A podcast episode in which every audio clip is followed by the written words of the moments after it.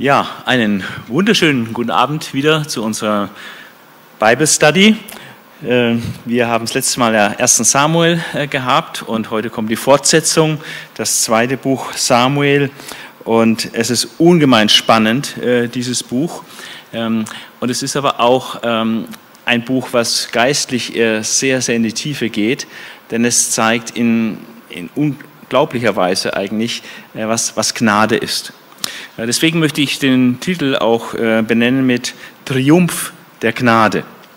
Ähm, also wir finden hier äh, gerade auf dem Hintergrund des Versagens von David, ich meine, er begeht Ehebruch und Mord, ähm, nicht nur das Gericht Gottes, was das nach sich zieht, sondern auch ein, eine unglaubliche Tiefe der Gnade. Es gibt da Dinge im Leben, ähm, wo man wirklich sagen kann, da ist ein Vorher und ein Nachher. Das sind so einschneidende Erlebnisse. Also es kann ein Verlust eines lieben Menschen sein ähm, und der, dann sagt man, bevor der starb und nachdem er starb. Oder eine Scheidung, ja, äh, was so einen Einschnitt im, Leben macht. Ähm, es gibt auch äh, in der Weltgeschichte solche Zäsuren. Ja, denken wir an die Sintflut. Da gibt es eine Welt vor der Flut und eine Welt nach der Flut. Ja, oder auch der Zweite Weltkrieg. Da gibt es kann man auch sagen, also vor dem Krieg und nach dem Krieg. Und äh, im Leben David äh, ist es tatsächlich äh, dieses Versagen, äh, dass er, ein, ein Mann nach dem Herzen Gottes, äh, dass er zum Ehebrecher wird und zum Mörder wird. Äh, auf jedes dieser beiden Delikte stand die Todesstrafe. Und, und Gott führt auch heftiges Gericht dann bringt heftiges Gericht über David und seine ganze Familie und auch über Israel. Ähm, aber er demonstriert auch seine Gnade. Äh, und das sehen wir im Buch Samuel dann wunderbar, wie Gott inmitten auch all dieser Gerichte äh, dann seine Gnade äh, zeigt. Und ähm, im Neuen Testament haben wir so einen wunderbaren Ausspruch von Paulus im, Römerbrief, ähm, wo er sagt, wo die Sünde überfließend geworden ist, da gebraucht er ein Bild wie so ein Fluss, der über die Ufer tritt. Also wenn die Sünde überfließend geworden ist, und das war es dann auch im Leben von David, dass er zum Ehebrecher und Mörder wurde, ähm, dann ist die Gnade Gottes noch hyperüberfließend. Also er findet dann ein griechisches Wort, hyperüberfließend, und will damit sagen, dass dann die Gnade noch größer ist. Also wie der Fluss, über die Ufer tritt, wenn das, der Sündenfluss über die Ufer tritt, dann ist die Gnade wie so ein Tsunami, der dann sich noch darüber legt und alles unter sich begräbt. Und äh, das Leben Davids, und das wird uns so gezeigt im zweiten Buch Samuel, das dokumentiert genau diese geistliche Wahrheit. Wo die Sünde überfließend geworden ist, ist die Gnade hyperfließend überfließend. Aber bevor wir dann zu, diesem, äh, zu dieser Zäsur kommen, in Kapitel 11 und 12, äh, kann man praktisch das Buch so einteilen in ein Vorher und Nachher. Also das Leben Davids vor Ehebruch und Mord und das Leben danach war ein völlig anderes Leben, eine völlig andere Situation und äh, war natürlich auch sehr schmerzhaft und hat viel Gericht und Leid äh, nach sich gezogen. Aber es ist vorher und nachher. Und jetzt schauen wir uns einfach diese drei Dinge an. Ähm, wir schauen uns das vorher an, dann schauen wir uns genau diese Sünde und das Gericht darüber, aber auch die Gnade Gottes in dieser Situation äh, schauen wir uns dann in aller Tiefe an. Und äh, dann gehen wir noch durch das, was dann nachher war. Äh, und das war ungleich schwerer als das, was vorher war. Okay, ich gebe jetzt so einen einfach einen kleinen Überblick über die ersten zehn Kapitel äh, des äh, zweiten Buches Samuel und erzählt so ein bisschen, was äh, da so berichtet wird. Und äh, gibt dann so ein paar Highlights und bei der einen oder anderen Stelle wollen wir dann auch den Bibeltext mal, mal lesen. Aber im Grunde genommen will ich das so zusammenfassend erzählen, was in den zehn Kapiteln da äh, passiert. Also in Kapitel 1 erfährt David vom Tod Sauls und Jonathans, seines Freundes.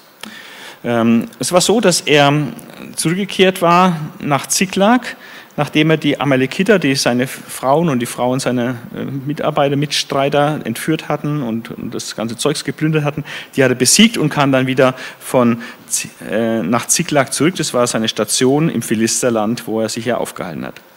Und dann kommt ein Gefolgsmann von Saul und brüstet sich gegenüber David, als er berichtet, dass Saul tot ist und auch dass Jonathan tot ist, in der Schlacht gefallen. Und er brüstet sich dann damit gegenüber David, äh, dass er den verwundeten Saul dann den Todesstoß versetzt hat. Das war eigentlich gelogen. Weil es war nicht so, sondern Saul war tatsächlich verwundet. Er wollte dann, dass sein äh, Schwertträger ihn in den Todesstoß versetzt. Er hat sich geweigert und dann hat sich Saul selbst in den Todesstoß versetzt. So wird uns das berichtet am Ende vom ersten Buch Samuel. Und jetzt kommt der, der Gefolgsmann Sauls und meint halt mit, dieser, mit diesem Hinweis, dass er praktisch den Feind Davids äh, den Todesstoß versetzt hat, da meinte er jetzt damit zu punkten.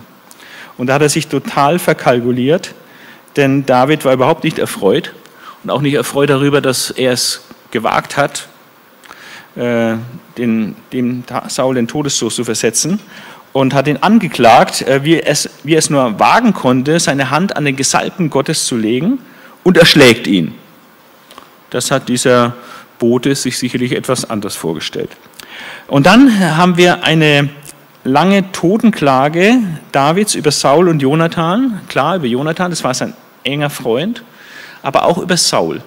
Und was er da so über Saul sagt, das ist sehr anständig, sehr, sehr fair und sehr liebevoll. Und dann sieht man, dass der David überhaupt nicht verbittert war, obwohl der Saul ihn ja so verfolgt hat und immer wieder Wort gebrochen hat und auch viel Leid angetan hat. Ähm, aber er war nicht verbittert gegen den Saul. Offenbar hat er dem Saul vergeben, hat es einfach nicht verstanden, warum der Saul so eine enorme Feindschaft gegen ihn hat aber er hatte keinen Hass im Herzen gegen Saul. Und das finde ich auch sehr, sehr wichtig. Es gibt manchmal Leute, die wirklich sich als seine Feinde äh, erweisen, aber wir sollen keine Bitterkeit in unseren Herzen aufkommen lassen. Und das ist eigentlich Feindesliebe, äh, was, was David hier praktiziert, das sieht man gerade auch in dieser Totenklage. Und dann äh, ein erster Höhepunkt, David wird König, aber zunächst nur von Juda in Kapitel 2, 1 bis 7. Er fragt sich, ob jetzt die Zeit gekommen ist, äh, da Ansprüche auf den Königsthron äh, geltend zu machen, nachdem eben Saul äh, getötet wurde. Und dann fragt er Gott und Gott sagt ja, du kannst nach Juda zurückgehen, nach Hebron. Hebron ist eine Stadt im Stamme Juda. Ähm, und als er dort angekommen war, haben ihn tatsächlich dann die Männer des Stammes Juda, er war ja einer von ihnen, haben ihn dann gesalbt zu ihrem König. Er war ja auch früher schon bekannt als der Feldherr von Saul, hatte schon einen äh, guten Ruf und äh, guten Namen und wurde sehr geschätzt. Ähm, er war zu dem Zeitpunkt eigentlich 30 Jahre alt. Und äh, die Männer des Stammes Juda haben ihn dann zu ihrem König gesalbt. Und ähm, dann hat aber David auch noch ein bisschen Fühler ausgestreckt äh, zu den Männern äh, in, von Jabesh Gilead. Weil die haben sich toll gekümmert und den Leichnam, der von den Philistern geschändet wurde, den Leichnam Sauls und Jonathans, den, den, den haben sie nachts in einer heimlichen Aktion geholt und dann anständig begraben. Und das äh, rechnet ihn positiv an und gibt ihm praktisch, verspricht ihm da Belohnung, gibt ihm Belohnung dafür und lässt so mal ein bisschen vorfüllen, äh, ihr könntet ja mich auch unterstützen als König von Juda. Ich bin jetzt König von Juda geworden. Ihr als Benjaminiten wollt ihr mich vielleicht auch unterstützen. Äh, aber den Mut hatten die noch nicht, äh, sich so offen zu David zu stellen. Äh, wir lesen nämlich dann weiter, dass Ishboset, ein, einer der Söhne Sauls, der nicht im Kampf gefallen war, ähm, der wird dann ähm, vom Heerführer Sauls, dem Abner, eine sehr starke Führungsfigur, dieser Abner. Und der packt diesen Ischbosse, diesen Sohn Sauls, und die ziehen sich zurück jenseits des Jordans äh, und dort in Mahanaim. Und dort macht Abner den Ischbosse, diesen Sohn Sauls, äh, zum König über Israel, also sprich halt über die anderen Stämme. So hatte das Stamm, der Stamm Juda seinen König David und die anderen Stämme Israels hatten ihren König Ischboset. Ischboset war damals 40 Jahre alt und hat insgesamt zwei Jahre regiert äh, über die Stämme Israels, mit Ausnahme eben Juda. Und Juda stand hinter David und der hat siebeneinhalb Jahre in Hebron regiert als König über Juda. So lange ging das, wo er nur König über Juda war. Und äh, die waren sich natürlich nicht sonderlich grün, äh, praktisch die Stämme Israels und der Stamm Juda, die hatten verschiedene Könige. Und ähm, es kam immer wieder zu Kämpfen zwischen den Truppen Abners, des Heerführers, jetzt von Ishboset, äh, der Stämme Israels, und Joab, das war so ein Haudegen von David. Äh, und da gab es so Kämpfe in Gibeon und das hat dann mit dem Sieg der Männer Davids äh, geendet, lesen wir in Kapitel 2. Und dann gab es aber ein Nachspiel. Asael, der Bruder von dem Heerführer Joab und dessen Bruder Abishai, also waren drei Brüder, Söhne der Zeruja, das war die Mutter Zeruja, Joab, Abishai und Asael, die waren Brüder und Joab war der Heerführer, Abishai war auch einer der Helden Davids, also richtiger Kriegsmann. Und Asael, der war vor allem ein schneller Läufer. Äh, und der hat dann die Verfolgung aufgenommen und den Abner unerbittlich verfolgt und wollte den Abner praktisch zur Strecke bringen, äh, aufgrund dieser Gefechte, die die hatten.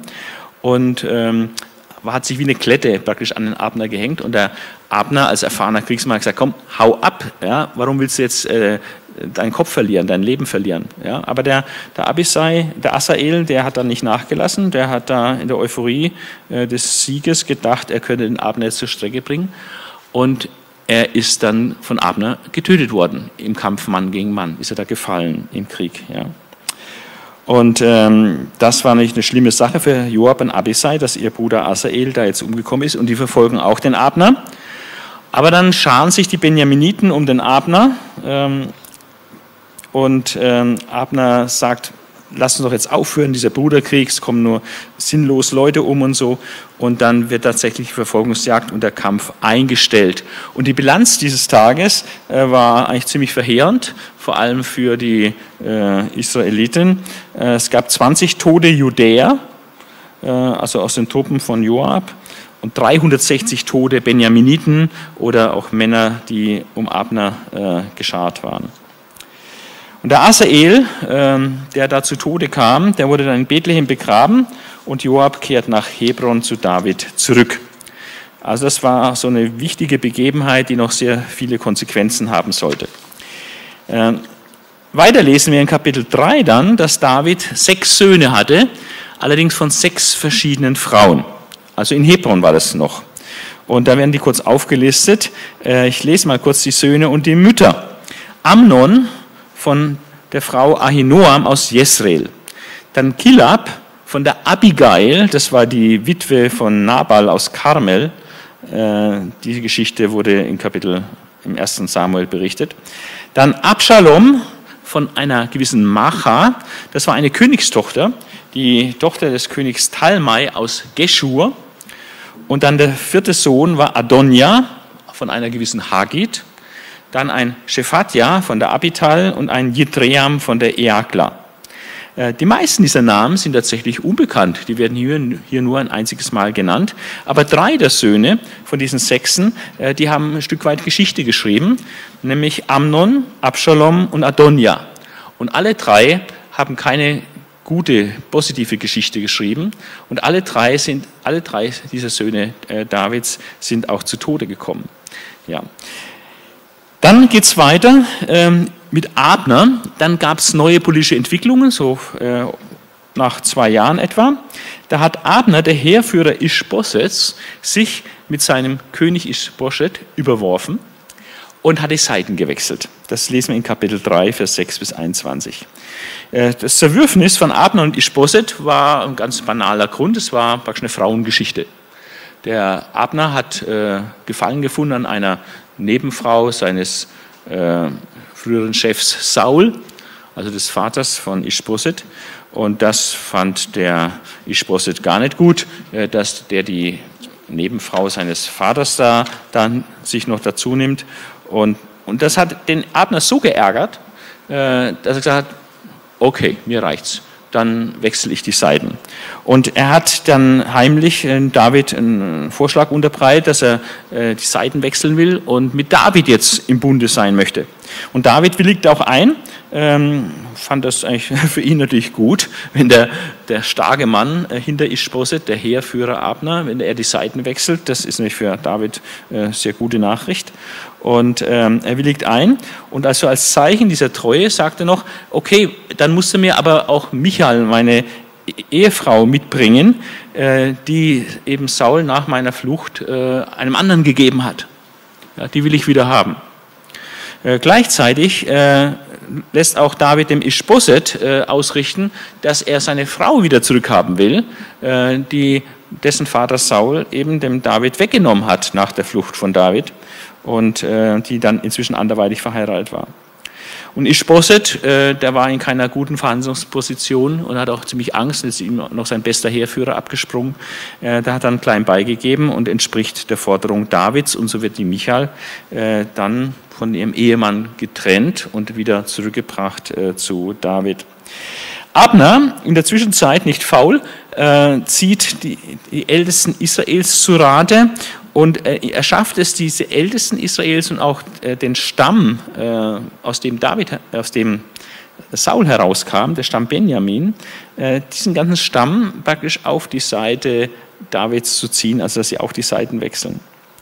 Und dann hat Abner den David in Hebron besucht und die beiden haben sich dann doch ganz gut verstanden und sind übereingekommen, äh, dass Abner da weitermacht in diese Richtung und nicht nur den Stamm Benjamin, sondern einfach versuchen soll, ganz Israel praktisch ihr Herz zu bekehren hin zu David und äh, dann, dass praktisch hier eine Wiedervereinigung des Königtums stattfinden kann, aber eben nicht unter Ischboset, sondern unter König David.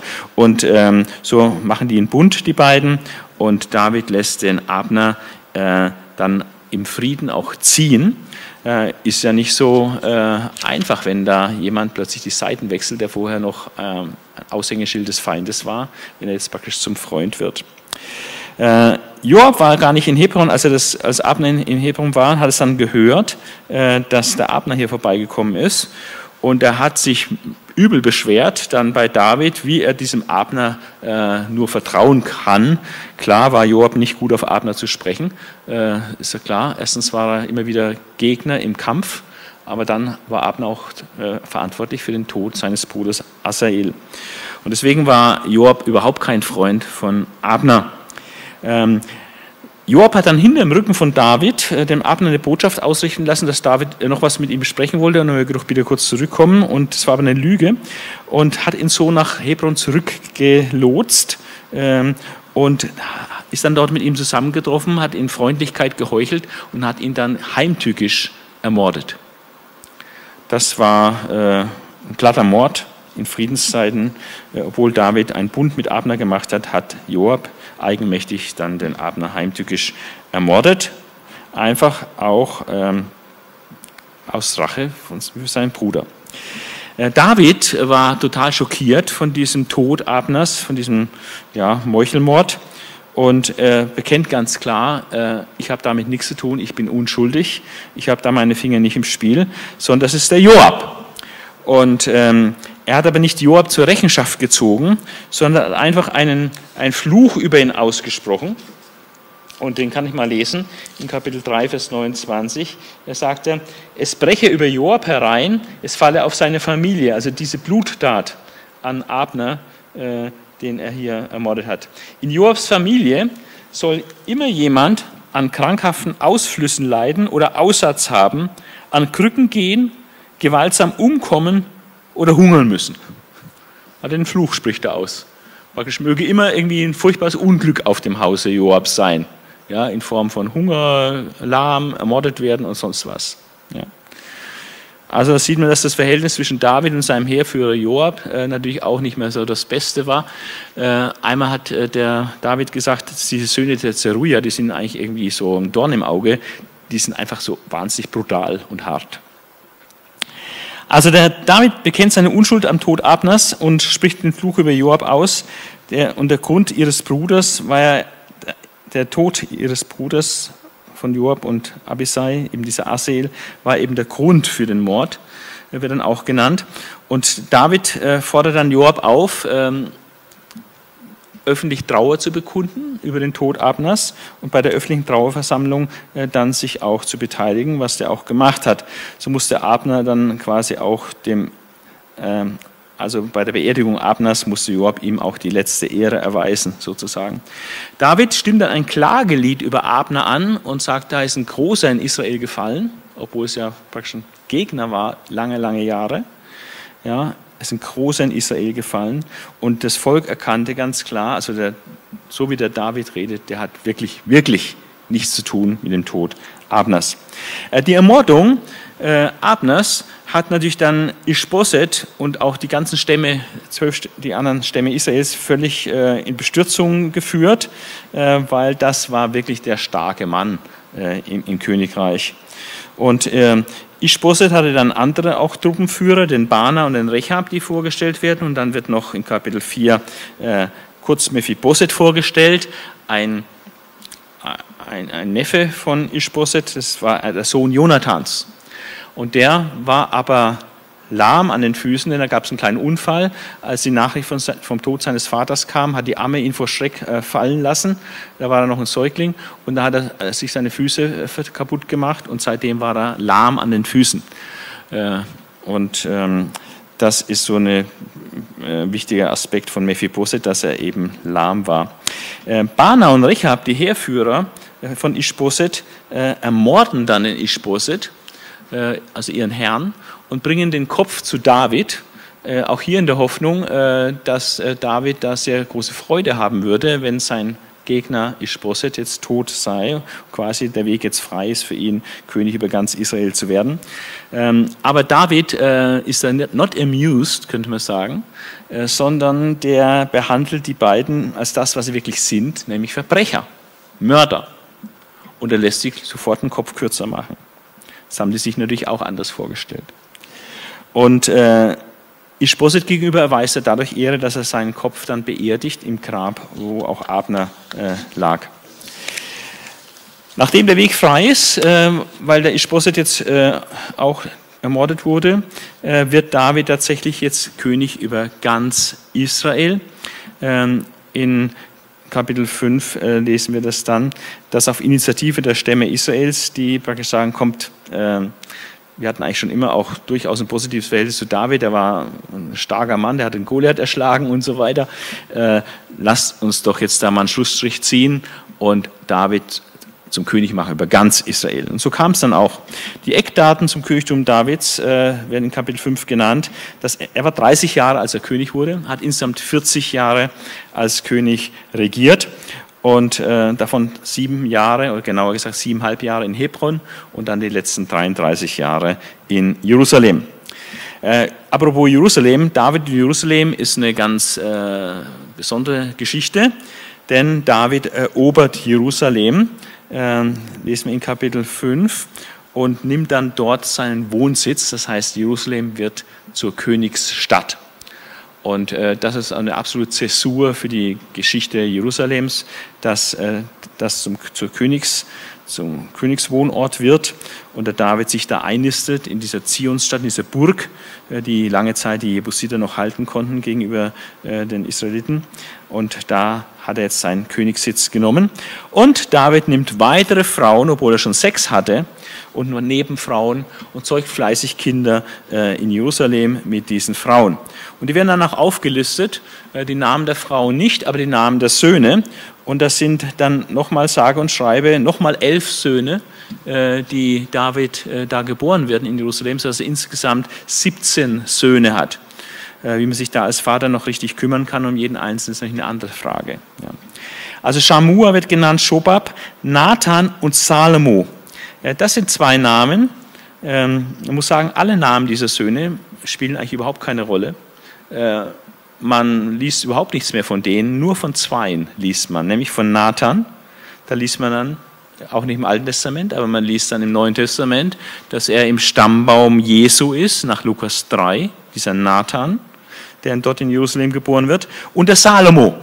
Ja gut, der ist natürlich sehr bekannt und das ist der der größte Sohn Davids, der dann auch, auch König wird und der auch im Stammbaum Jesu ist, äh, von dieser Parzeba. Und dann die anderen Namen Jibha, Elishua, Nefek, Japhia, Elishama, Eliada, Eliphelet. Diese Söhne Davids, die kennt praktisch kein Mensch, die werden hier nun mal erwähnt. Dann kommt es zum Krieg gegen die Philister in Kapitel 5. Davids Königtum über Israel, dass er jetzt König wird über ganz Israel, ist dann der Kriegsgrund. Äh, die Philister äh, denken, oh, jetzt wird Israel zu mächtig, das können wir nicht zulassen und wollen ihn gleich am Anfang dann stellen. Und, und äh, David verbirgt sich in einer Bergfestung und die Philister sind in der Ebene Rephaim, breiten sich aus und bereiten sich auf den Kampf vor.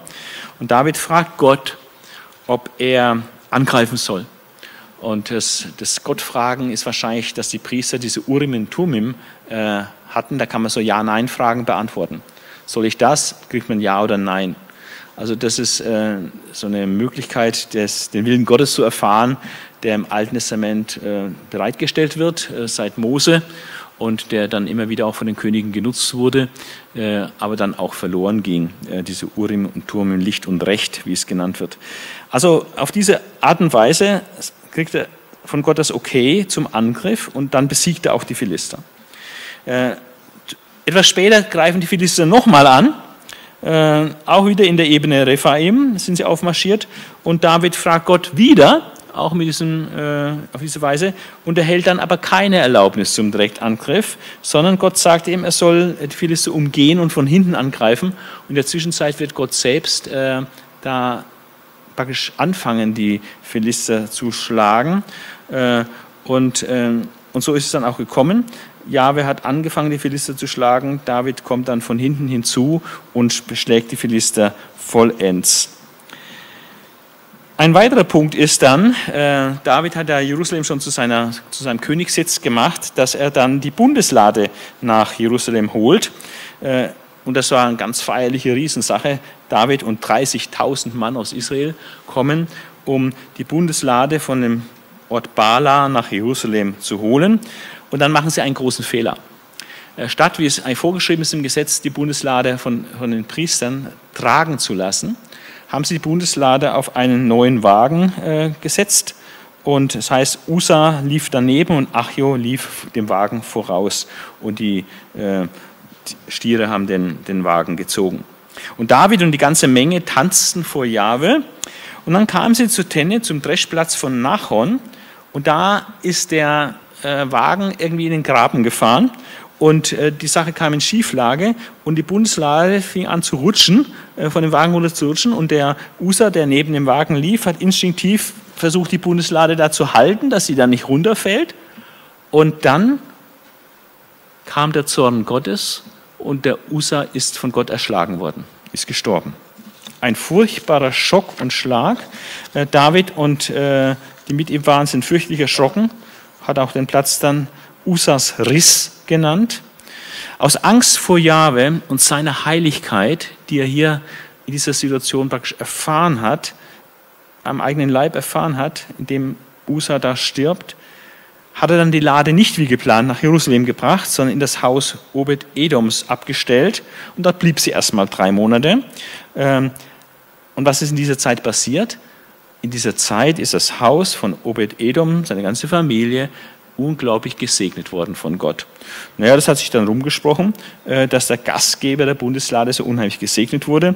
Und als David das dann erfahren hat, hat er die Lade dann doch nach äh, Jerusalem geholt einen zweiten Anlauf gemacht, sie ist nach Jerusalem geholt mit großer Freude und hat ganz viele Opfer, äh, die mussten ein paar Schritte laufen, dann wurden Opfer gebracht, dann wieder ein paar Schritte laufen, dann mussten Opfer gebracht, also unter großen Opferaufwand mit Tanzen, Jubelgeschrei, Posaunenschall hat er die Lade nach Jerusalem gebracht.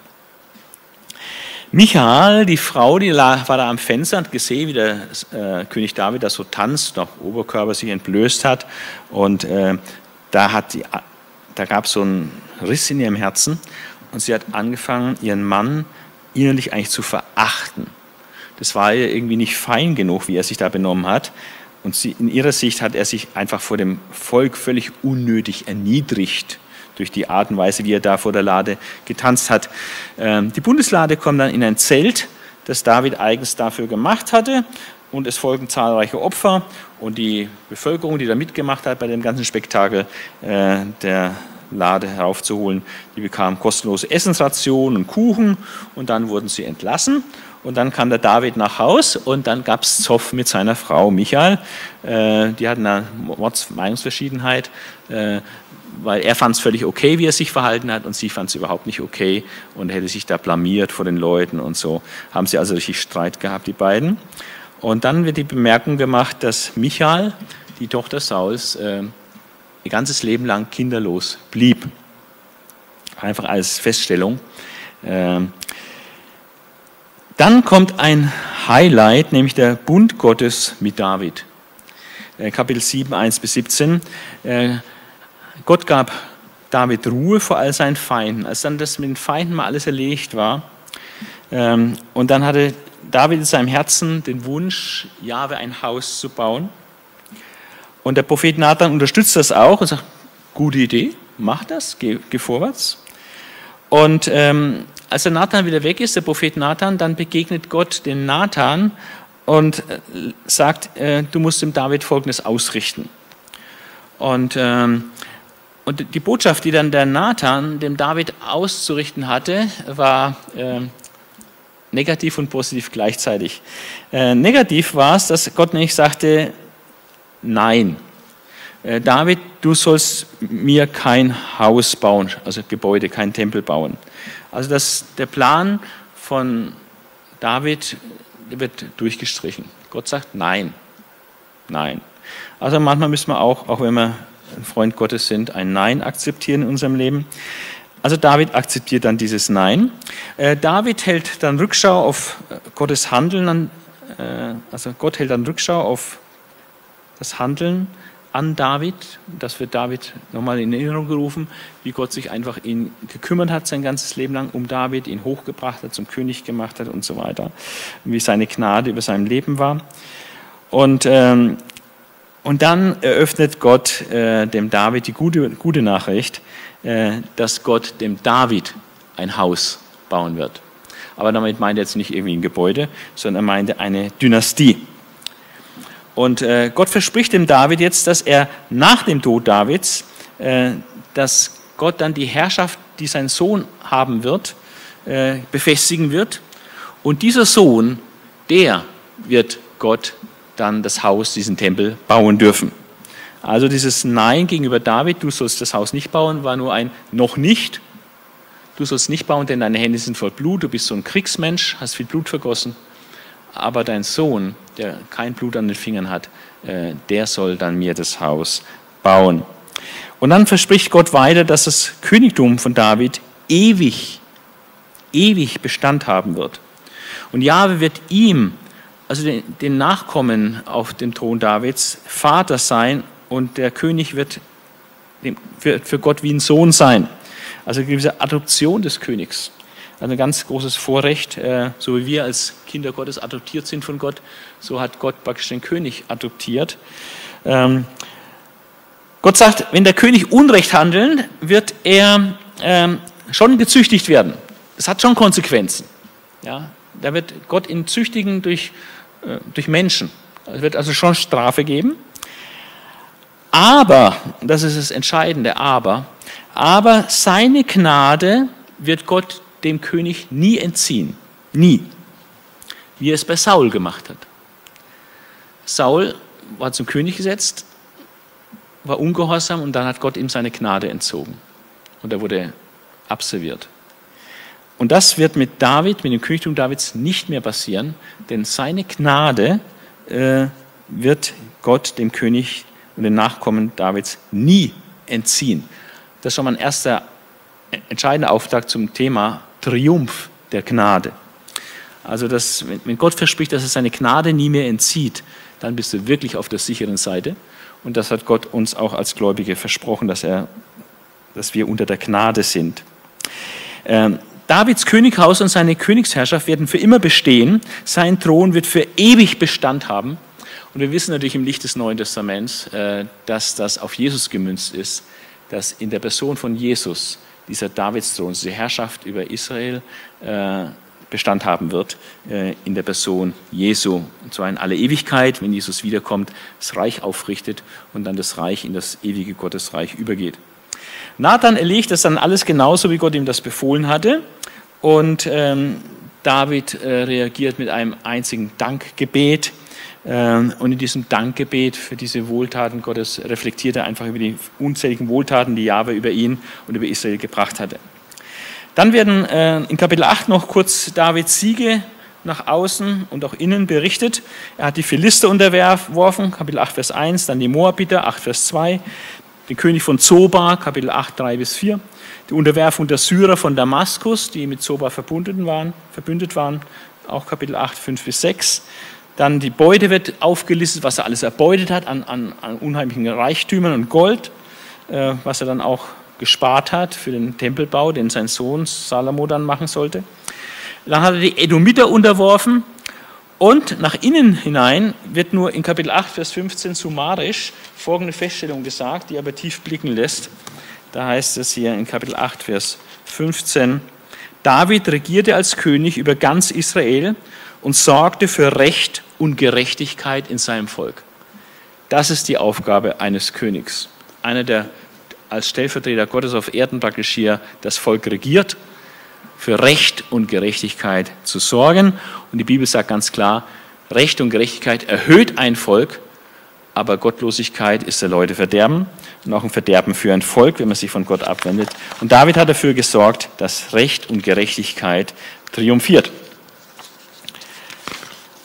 Davids Beamte werden dann genannt in Kapitel 8. Äh, einige Spitzbeamte war Joab, der Sohn der Zeruja, war Oberbefehlshaber über das Heer, der, der dessen Abner auch ermordet hat. Dann Josaphat, der Sohn Ahiluds, war Kanzler, Zadok, der Sohn Ahitubs und Ahimelech, der Sohn Abiadas, waren Priester. Seraja war Stadt, Staatsschreiber. Benaja, der spielt später noch eine große Rolle, äh, ist der Befehlshaber der Leibgarde Davids. Und dann wird noch erwähnt, dass alle Söhne Davids, auch die, die wir sonst praktisch gar nicht kennen, dass sie alle im Rang von Priestern äh, standen. Sie waren keine Priester, aber im Rang von Priestern waren sie eingeordnet. David versorgt dann Mephibosheth, der Sohn Jodadams. Jodams, er, als er so richtig ähm, in dieser Gnade Gottes sitzt, äh, sagt er, oh, kann ich vielleicht noch irgendwas Gutes tun? Gibt es irgendwie noch einen Nachkommen Sauls oder gerade von Jonathan? Und dann erfährt er von Ziba, einem Gefolgsmann Sauls, dass es diesen Mephibosheth gibt, äh, diesen Sohn Jonathans, äh, der da durch den Unfall seit dem fünften Lebensjahr lahm ist an den Füßen.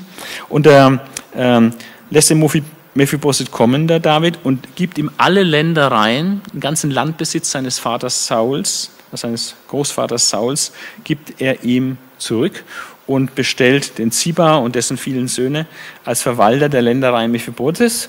Mephibosheths und äh, er soll praktisch das bewirtschaften und äh, ja, Vermögen mehren, und aber nicht in die eigene Tasche, sondern eben zugunsten von Mephibosheth. Und der Mephibosheth selbst wird eingeladen, Dauergast am Tisch des Königs zu sein. Ähm, und so wird Mephibosheth dann am Tisch des Königs versorgt und wie ein Königssohn gehandelt. Und das zeigt einfach, dass Gott den Bund, dass David den Bund, den er mit Jonathan geschlossen hat, wirklich ernst nimmt. Und jetzt, nachdem Jonathan tot ist, sein Freund, dass er einem Sohn Jonathans, trotz seiner Behinderung sozusagen, äh, tut er so hochschätzen und wertschätzen und an seine, seine königliche Tafel führen. Und dann wird noch von weiteren Kriegen berichtet in Kapitel 10, Kriege gegen die Ammoniter und Kriege gegen die Syrer. Und dann kommt die Zäsur. Das war alles vorher. Und man kann es zusammenfassen, ist vorher ist ein steiler Aufstieg in jeder Hinsicht. Und er, er wird zum König über Juda, er wird zum König über ganz Israel. Er verhält sich völlig richtig in allem, er gewinnt Kriege, unterjocht alle Völker. Und dann macht Gott noch diesen Bund mit ihm. Ja, also ist alles super. Äh, und er ist richtig auf dem Richtung Höhepunkt seiner ganzen Karriere. Und dann kommt die Zäsur. Dann kommt der tiefe Fall, Kapitel 11, Davids Ehebruch und Mord. Davids Ehebruch mit Bathseba. Während äh, sein Feldherr Joab Krieg führt äh, gegen Rabbah, die Hauptstadt der Kinder Ammon, äh, sitzt er zu Hause und ähm, ist etwas müßig und äh, sieht er aus dem Fenster, wie eine hübsche Frau da gerade badet. Äh, wenn man hoch wohnt, hat man manchmal interessante Ausblicke. Vielleicht war es auch ein bisschen provokant von ihr, weiß man nicht so genau, ob, da, ob sie Absichten hatte, äh, eher nicht. Äh, aber er sieht, wie sie da badet und war völlig entzückt von dieser Frau und lässt sie holen. Und es kommt, was kommen musste, er schläft mit ihr. Aber nicht nur das, dass er dann äh, diesen One-Night-Stand mit ihr hat, sondern dann wird sie auch noch schwanger. Und jetzt äh, kommt äh, David bis in die Petrouille, denn die Frau war verheiratet. Äh, er war auch nicht nur mit irgendjemandem verheiratet, sondern war mit Uriah verheiratet. Das war einer der 30 Helden von David, also ein, ein sehr berühmter Krieger Davids. Der war, war auch gerade an der Front äh, und während praktisch ihr Ehemann an der Front war und für David seinen, seinen Kopf hinhielt, hat er wirklich heimlich mit seiner Frau geschlafen und sie geschwängert. Das ist schon sehr übel. Und wenn man dann sowas begangen hat, dann neigt man nicht dazu, das gleich zu bekennen, äh, sondern dann versucht man dann das zu vertuschen. Und das macht auch der David. Er hat einen wunderbaren Plan A. Er lässt diesen ähm, Uriah äh, kommen von der Front, gibt ihm Heimaturlaub. Und äh, der Plan ist, dass er praktisch zu seiner Frau nach Hause geht und natürlich dann äh, mit seiner Frau schläft und dass er dann praktisch nicht merkt, dass die Schwangerschaft äh, hinterher, dass die Schwangerschaft von David war und nicht von ihm. Ja, äh, so wollte er es praktisch vertuschen, die Schwangerschaft. Und äh, dann läuft es aber anders, als er geplant hat, denn dieser ähm, Uriah, der ist äh, viel frommer und ähm, vom Charakter her hochstehend. Damit hat der David jetzt gar nicht gerechnet, denn der hat gesagt, das geht nicht ab. Also meine Leute da, die sind alle im, im, im Feld, die kämpfen gegen Rabba und in der und ich soll dann nach Hause gehen und das Leben genießen, mit meiner Frau schlafen. Und die, die, äh, die Bundeslade, äh, die ist auch in, in, in, im Zelt, äh, im Kampf und so. Und äh, nee, das macht er nicht. Er geht nicht, nicht nach Hause. Okay, also hat es nicht geklappt. Dann hat David äh, dann gedacht, naja, probieren wir es nochmal. Hat ein bisschen gesagt, bleibst noch einen Tag hier und macht ihn betrunken. Hat dann gehofft, dass er vielleicht dann nach Hause geht, aber er hat wieder äh, bei den Knechten geschlafen. Also von daher dieser Vertuschungsplan A überhaupt nicht funktioniert, weil der ist nicht mit seiner Frau zusammengekommen. Das heißt, wenn die dann äh, eben, äh, ihr Kind gebärt, äh, was von David war, äh, dann wusste er natürlich, dass er das nicht war. Okay, dann hat David äh, Plan B in Angriff genommen und der war heftig. Manchmal, um eine Sünde zu vertuschen, macht man noch eine schlimmere Sünde. Genauso ist es hier. David lässt dann den Bathsebas Ehemann ermorden ganz hinterrücks, ganz feige. Er schreibt seinem Haudegen Joab und sagt also, okay, der Uriah, der muss weg, er stellt ihn an der Front, an der Stelle, wo es gefährlich ist, äh, und dann ziehe ich zurück, dass der stirbt. Und der Joab, der, der macht das auch ohne Skrubel, fragt auch nicht nach. Vielleicht war der Joab ganz dankbar für diese Sache, weil da hat es der David auch mal Dreck am Stecken. Äh, vielleicht kann man es ja nochmal gebrauchen, äh, kann ja nochmal nützlich sein. Äh, auf jeden Fall, der Joab hat keine Skrupel damit. Und es kommt genau so wie geplant. Dieser Plan geht dann auf. Uriah wird an die Front gestellt, wo es ganz heftig ist. Die Männer ziehen sich zurück, weil das so hinter seinem Rücken abgemacht ist und dann stirbt, wird der Uriah erschlagen im Kampf. Sieht aus, dass er halt im Krieg gefallen ist, aber es war in Wahrheit was ein Mord.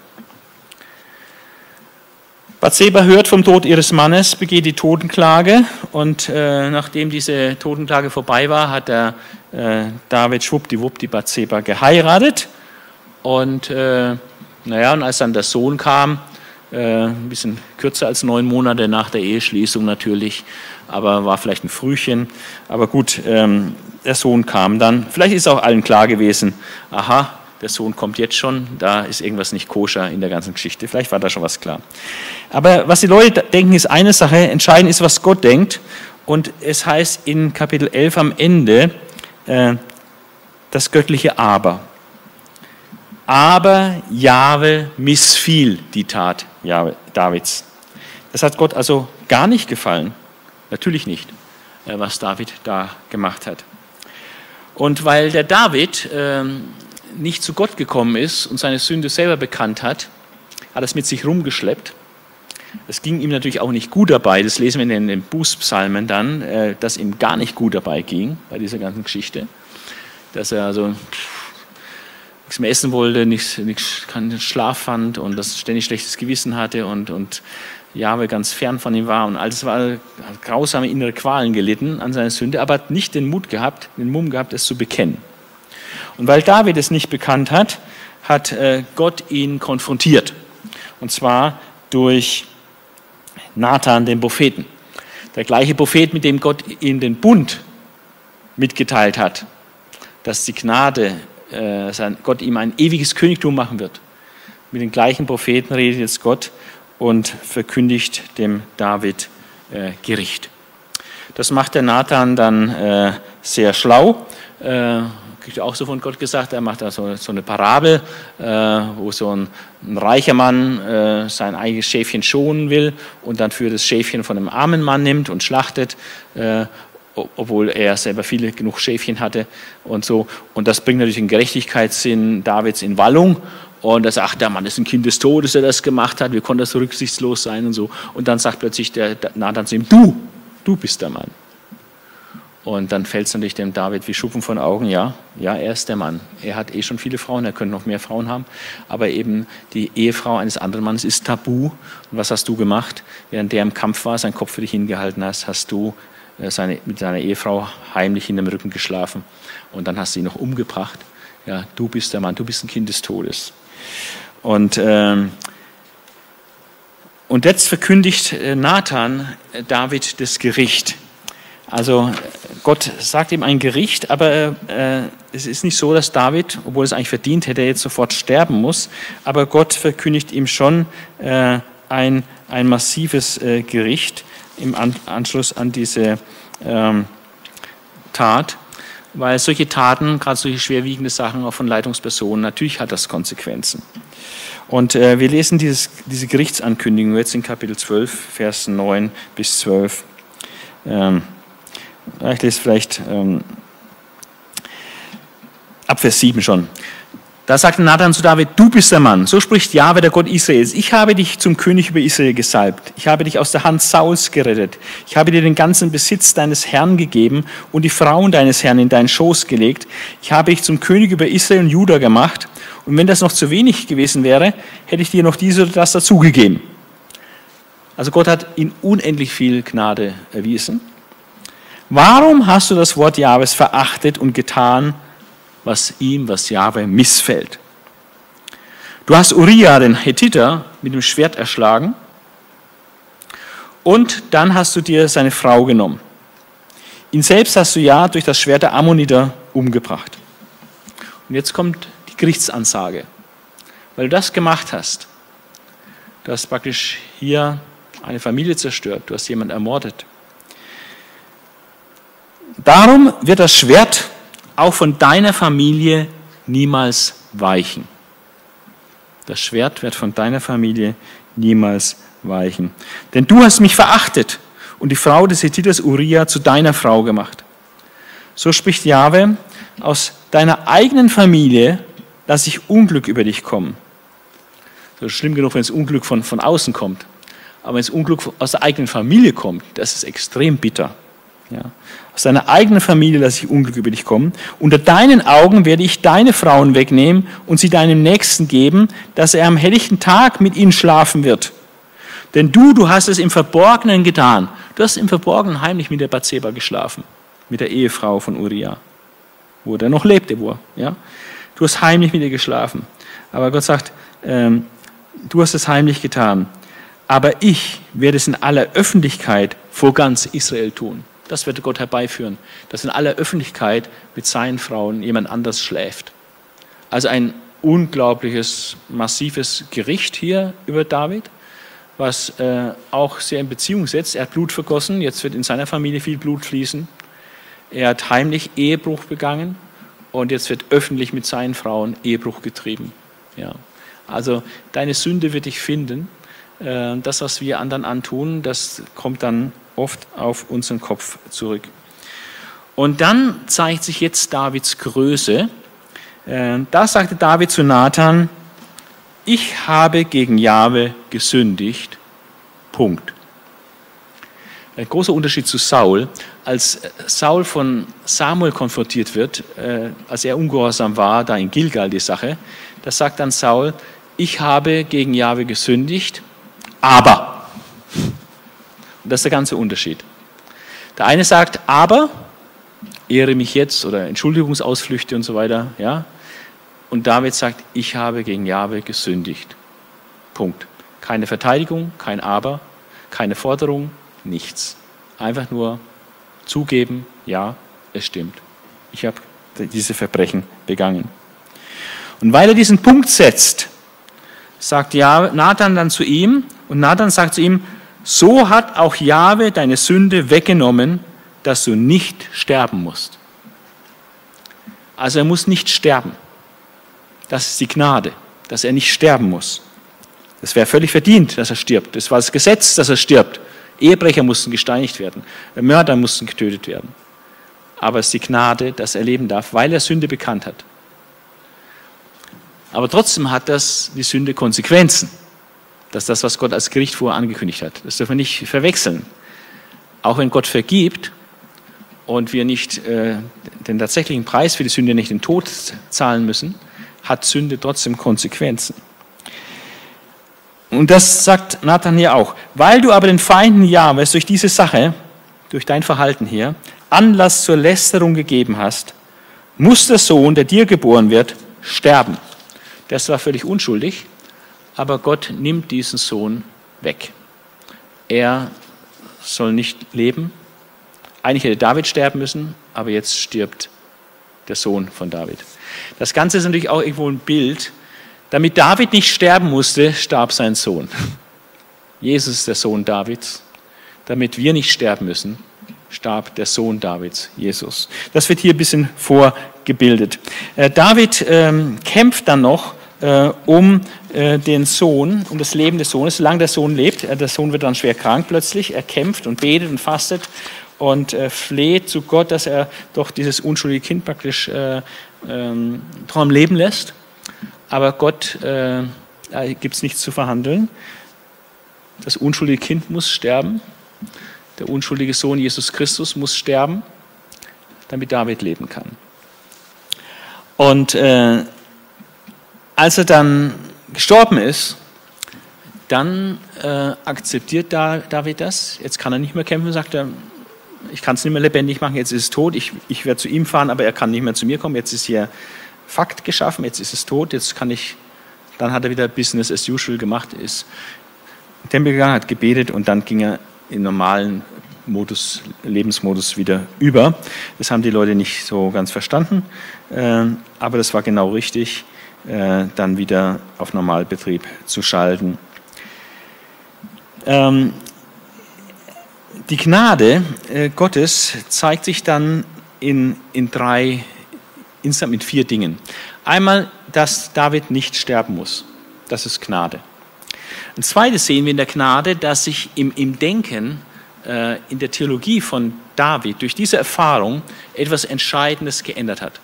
Ich habe schon mal immer wieder gesagt, ähm, Theologie ist ganz viel auch Biografie. Und das, was äh, David über Gott dachte, ja, da gibt es auch ein Vorher und ein Nachher. Äh, er hat vor dem Mord und äh, Ehebruch und Mord und auch seiner Begnadigung hat er anders über Gott gedacht, als er nachher über Gott denken konnte.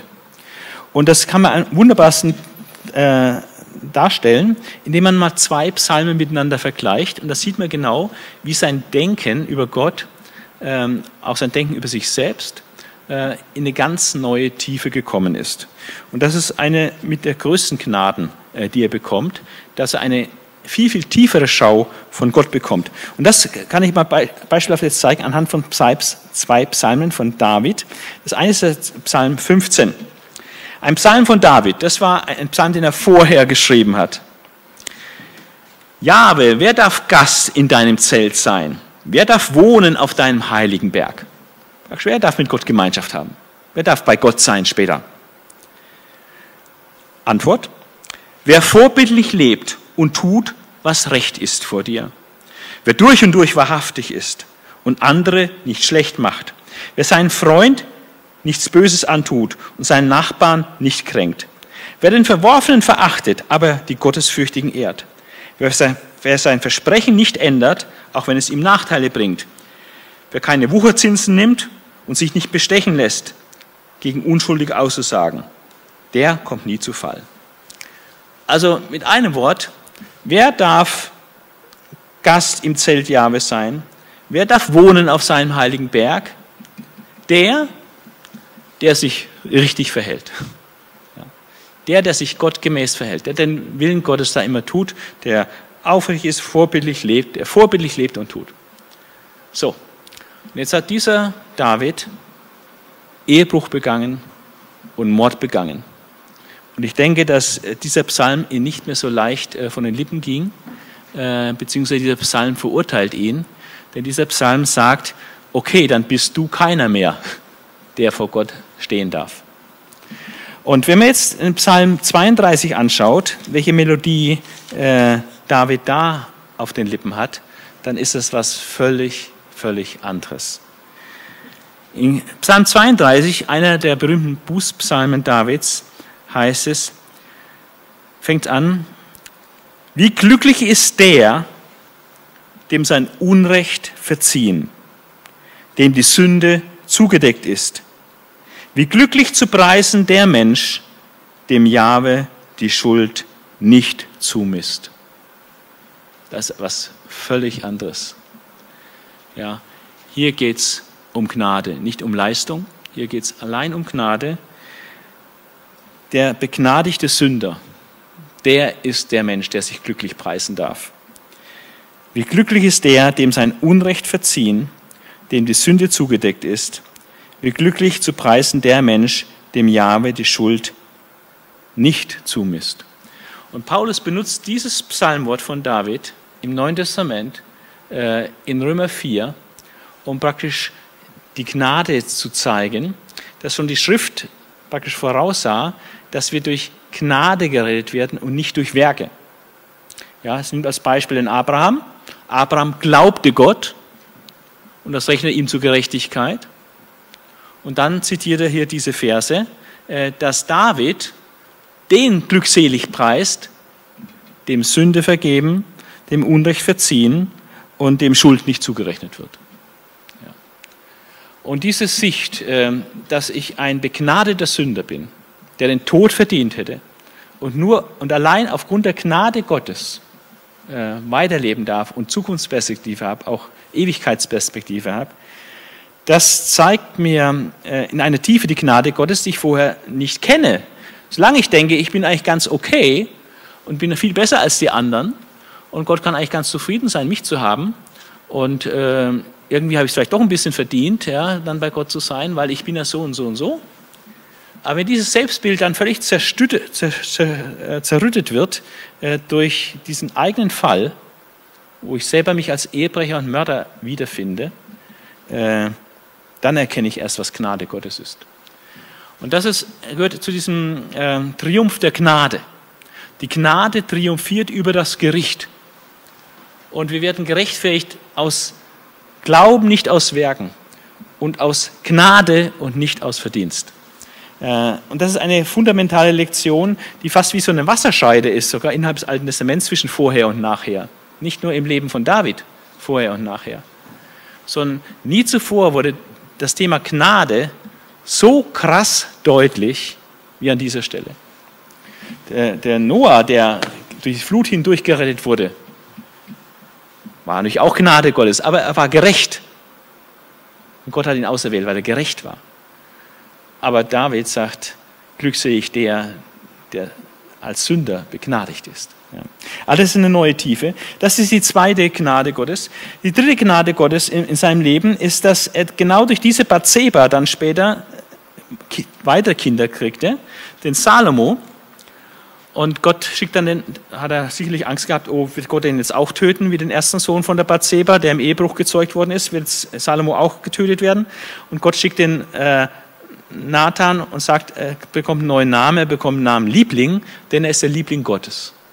Das war sicherlich eine extreme Ermutigung für Bathseba und David, äh, quasi so eine Bestandsgarantie für den äh, Salomo, dass er nicht auch getötet wird. Und dieser Salomo war nicht nur ein Liebling Gottes, sondern der Salomo wurde dann auch König der Nachfolger von David und der größte König, den es nach David überhaupt gab.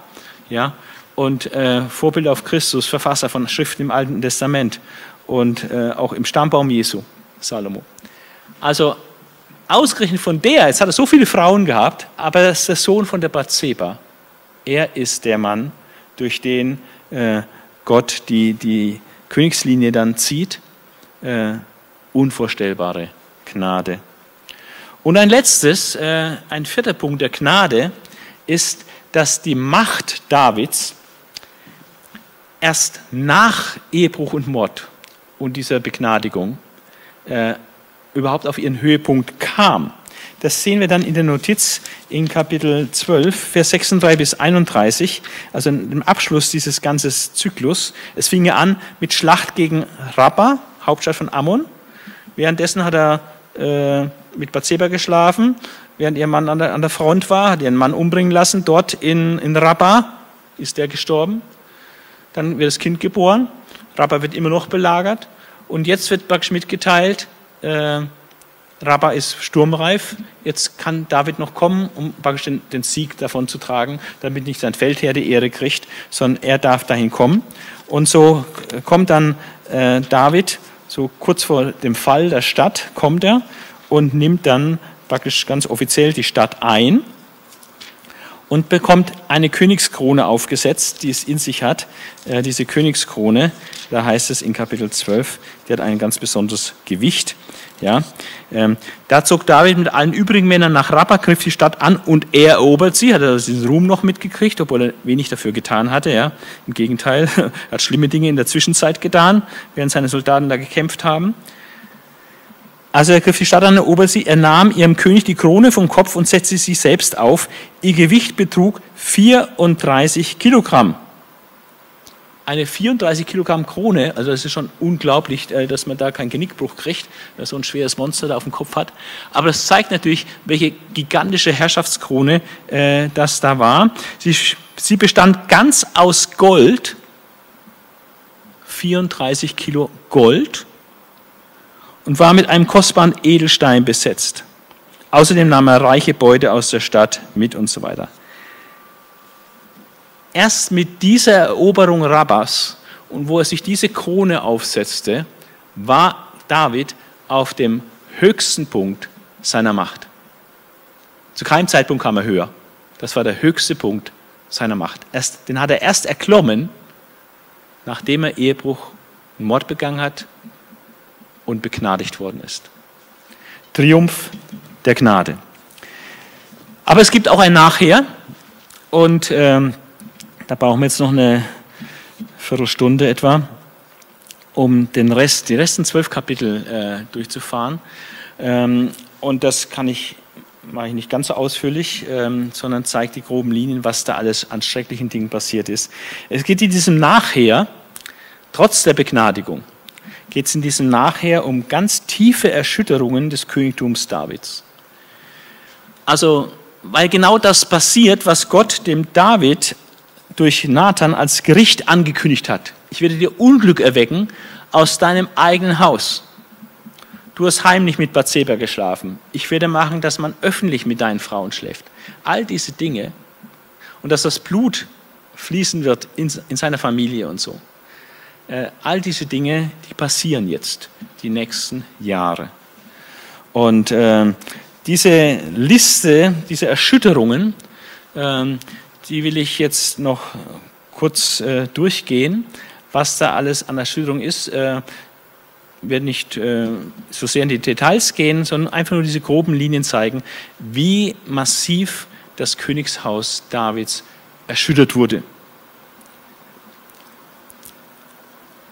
Es fängt an in Kapitel 13, dass Amnon, der älteste Sohn von David, seine Halbschwester Tamar vergewaltigt.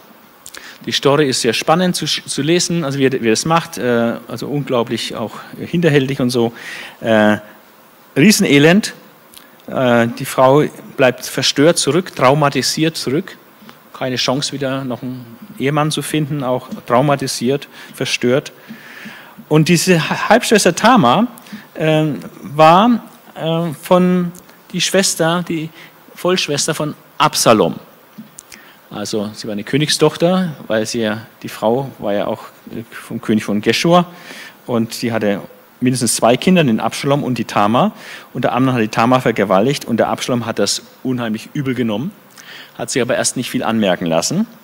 Aber als die Zeit gekommen war, als die Gelegenheit da war, hat Absalom die Gelegenheit gefasst und hat Amnon getötet. Hat Blutrache geübt an seinem Halbbruder Amnon. Natürlich alles hinter dem Rücken seines Vaters.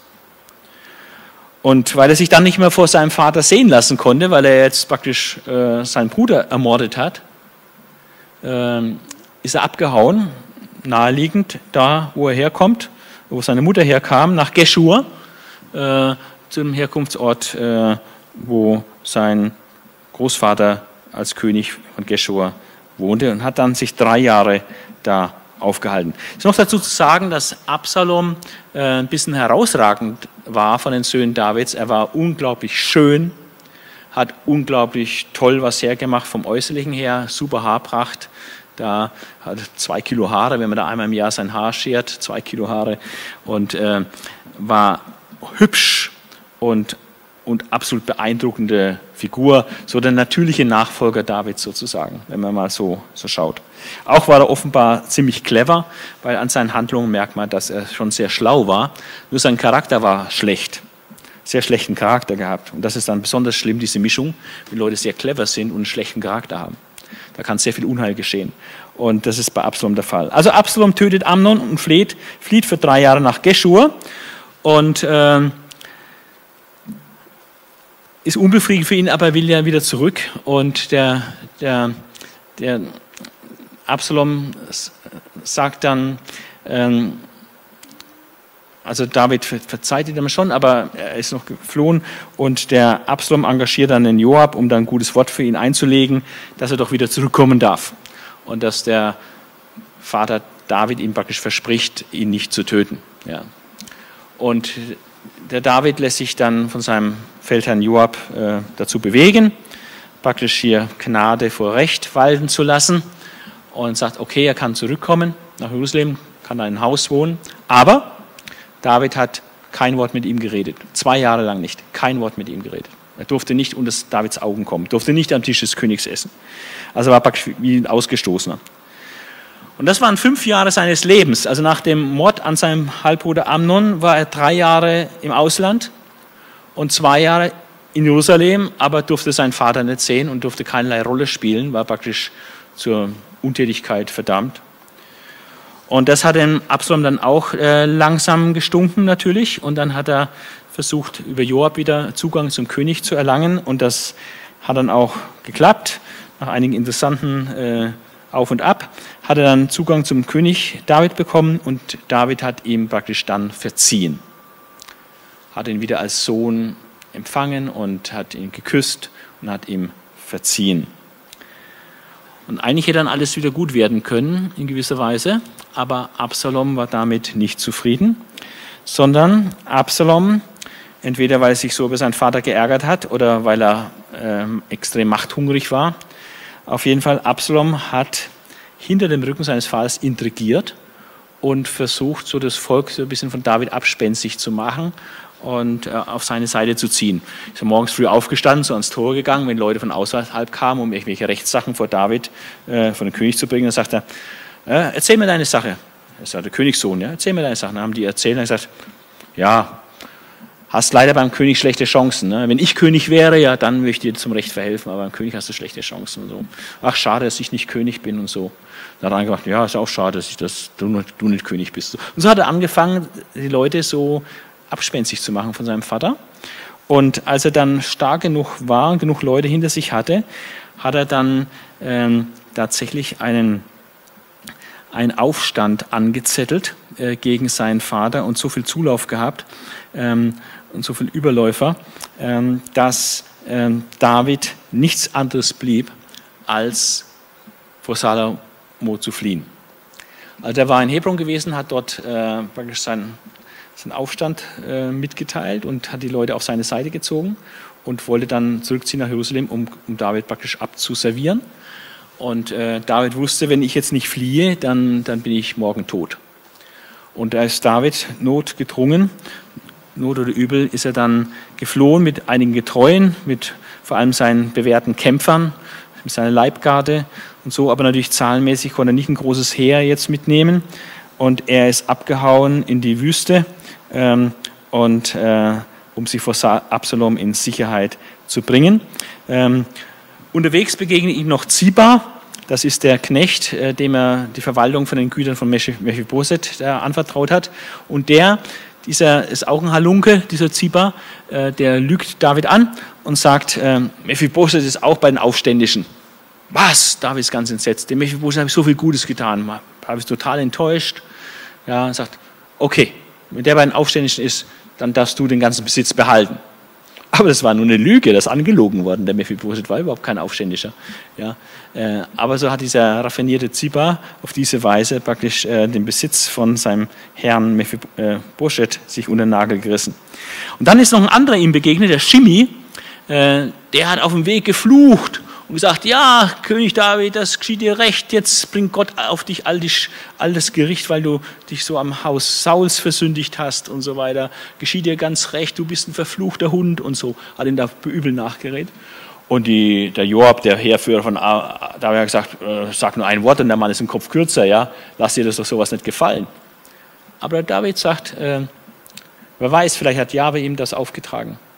Vielleicht soll ich hier so gedemütigt wie so ein geschlagener Hund rausgehen. Ja, er, und hat gesagt, lass ihn, rühr nicht an. Nee, komm, komm, lass ihn, gib ihn nicht ab mit dem. Und er hat als weiter hinter ihm hergerufen und Steine nach ihm geworfen und so. Ja, und David hat es einfach so erduldet, diese Schmach von Shimi. Ahitophel, äh, einer der Top-Ratgeber des Königs, äh, heißt man in einem Satz, dass in der Zeit damals, wenn der Ahitophel einen Rat gab, das war so, als hätten Engel Gottes was gesagt. Also der hat absolut Gewicht gehabt. Und dieser Ahitophel, äh, das war äh, der, der Großvater von der Bathseba. Und äh, der hat wahrscheinlich dem David sehr übel genommen, dass er damals mit Bathseba geschlafen hat und, und den Ehemann von der Bathseba, den Uriah, umgebracht hat. Die Bibel sagt es nicht, dass das der Grund war, aber es ist durchaus naheliegend, äh, dass da durch diese Geschichte, durch die Ermordung von Uriah, äh, dass da ein Bruch da reinkam zwischen Ahitophel, den Top-Berater, und David. Auf jeden Fall, Ahitophel ist nicht mit David gezogen, sondern Ahitophel. Er hat sich mit äh, Salomo verbündet. Und äh, der Ahitophel hat, äh, da war schon ein Hebron dabei bei der Verschwörung, da, wo äh, das Absalom die Verschwörung dann öffentlich gemacht hat. Da war Ahitophel schon dabei und war praktisch an der Seite des Königs, hat ihm Rat gegeben. Und der hat ihm dann einen Rat gegeben, äh, der dazu führte, dass das erfüllt wurde, was, was Gott vorher gesagt hat. Er hat nämlich gesagt, Absalom, hör auf mich. Um dem ganzen Volk zu zeigen, dass das Tischtuch zwischen dir und deinem Vater endgültig zerrissen ist, rate ich dir Folgendes. Der David hat seine Nebenfrauen zurückgelassen, dass die so den Palast in Ordnung halten und so. Weißt du was? Mach ein Zelt auf dem Dach des Palastes, tu die Nebenfrauen da rein und schlaf an jedem Abend mit einer dieser Nebenfrauen. Dann wird alles Volk sehen, dass du und dein Vater, dass das wirklich geschiedene Leute sind, ja, dass er keinen Weg mehr zurückgibt. Und das wird ihre Entschlossenheit, äh, praktisch auf deiner Seite zu stehen, verstärken, weil nachdem, wenn du das getan hast, können sie eigentlich kaum noch zurück dann zu David. Ja als wenn er sowas gemacht hat. Ja, und das macht der Absalom. Er stellt sich ein Zelt auf und schläft dann mit den Nebenfrauen. Und so passiert genau das öffentlich an den Frauen, an den Nebenfrauen Davids, die er in Jerusalem zurückgelassen hatte. Das, was David mit Bathseba heimlich begangen hat. Äh, auf der Flucht ähm, ist äh, David natürlich sehr verstört, sehr frustriert, ganz klar. Er musste Hals über Kopf da fliehen, um sein Leben rennen, von seinem eigenen Sohn wegrennen, ganz schlimm. Ja, und trotzdem trifft er einige sehr strategisch kluge Entscheidungen. Und eine der klügsten Entscheidungen war, als Hushai, sein Berater, auch einer der Top-Berater, kam äh, und mit ihm ziehen wollte. Ähm, da hat David gesagt, weißt du, wenn du jetzt mit mir ziehst, ähm, da bist du mir gar nicht so nützlich. Du wärst mir viel nützlicher, wenn du das Ohr von Absalom gewinnen könntest, dass er auf deinen Rat hört. Und da könntest du, mein Freund, praktisch den Ratschlag, den Ahitophel macht, äh, zunichte machen. Und, äh, und das hat Hushai gemacht. Er ist dann praktisch nach Jerusalem und hat so getan, als ob er äh, auf der Seite von Absalom wäre. Der hat ihm zwar nicht gleich getraut und hat gesagt, äh, du bist so der ein sehr, sehr guter Freund von meinem Vater. Und da sagt er, naja, aber äh, wem, wem wird es, äh, natürlich will ich seinem Sohn jetzt dienen. Ja? wem mehr als dem, dem, Sohn? Natürlich diene ich jetzt dem Sohn. So wie ich, meinem wie ich deinem Vater gedient habe, diene ich jetzt dir. Ja, da hat er sich nicht gefreut, dass er Verstärkung in seinem Beraterteam hatte. Und, ähm, und dann war die große Frage, wie jetzt weitergehen. Was sollen wir mit dem David machen? Sollen wir ihn verfolgen, jetzt gleich oder später? Das war die große Frage. Und da kam der Ahitophel vor den König, äh, Absalom, äh, jetzt in Jerusalem, und hat einen super schlauen Rat gegeben. Und das war eigentlich genau das Richtige. Er hat gesagt, jeder weiß, dass David äh, ein wahnsinnig guter Kriegsmann ist und seine Leibgarde und, und die, die Männer, die da typische für ihn gekämpft haben, die werden alles geben. Die sind, äh, die sind ähm, schwer zu besiegen. Und wenn du da in späteren Zeitpunkten eine Schlacht machst und äh, die haben dann Anfangserfolg, äh, dann wird das äh, Herz des Volkes von Israel sich schnell abwenden und wieder zu David überlaufen. Äh, das Beste ist, du machst dich jetzt sofort auf die Socken wo die noch in der Flucht sind, nicht gut organisiert, jetzt hinterher, jetzt ist die Gunsterstunde, jetzt sind die müde, sind ausgelaugt, jetzt musst du ihn hinterherjagen äh, und dann kannst du sie besiegen. Und alle haben gesagt, das ist ein guter Rat. Typisch Ahitophel, super Rat. Husai hat Absalom gesagt, was denkst du denn? Und das war wirklich ein guter Rat. Aber Huschai, der Freund Davids, versucht diesen Rat zu torpedieren und bringt einen anderen Vorschlag ins Feld und begründet den und sagt, naja, aber wenn die jetzt hinterhergehen und ähm, weiß, dass es alles zähe Kämpfer sind und starke Kämpfer, wenn die da am Anfang gleich ein paar Leute niedermachen von uns, dann könnte das einen verheerenden äh, gegenteiligen Effekt haben, äh, kontraproduktiv sein. Es ist besser, wenn du in einem geordneten Feldzug mit riesen Heereskraft dahin gehst und einfach durch deine Überlegenheit der Männer äh, dann den Sieg äh, davonträgst. Da bist du auf der sicheren Seite. Das hat einfach ein bisschen Risiko, wenn du jetzt hinterherjagst. Und dann haben die Leute gesagt, und Absalom hat auch gesagt, der Rat von Ahitophel ist, ist gut, aber der Rat von Husai ist noch besser. Und so ist der Rat Ahitophels zunichte gemacht worden und der Rat Huschais ist äh, befolgt worden. Und der Ahitophel war klug, der wusste, dass das das Anfang vom Ende ist. Der ist nach Hause gegangen, hat seine Family-Sachen geordnet und hat sich aufgehängt. Denke, er hat sich nicht aufgehängt, weil er jetzt mal nicht mehr der Erste war, sondern hat sich aufgehängt, weil er klar durchschaut hat, äh, dass das schiefgehen wird. Und äh, das wollte er nicht mehr erleben, dass David zurückkommt und er dann noch am Leben ist. Also, äh, Ahitophel hat sich dann erhängt. Äh, es wird weiter berichtet, dass David in Mahanaim, das war eigentlich der Ort, wo Ishboset äh, zum König gemacht wurde, gerade dort in dem Ort hat er auch Unterstützer gehabt. Ältere Leute haben ihn da, die so Bauern waren, die haben ihn dann äh, mit, mit Lebensmitteln unterstützt. Und David trifft dann Vorbereitung zum Kampf gegen Absalom. Ähm, die Heerführer sind einig, er ist schon zu alt, er soll jetzt da nicht in die Schlacht ziehen, er, nützt ihn nichts, besser, wenn er in der Stadt bleibt. Aber er schärft seinen, seinen Leuten ein, ähm, ihr müsst unbedingt schonend mit Absalom umgehen. Also bitte passt auf, dass dem Absalom nichts passiert. Das hat er so deutlich gesagt, das haben alle gehört, äh, die dann in den Kampf gezogen sind. Und es kommt dann zur, zur Schlacht.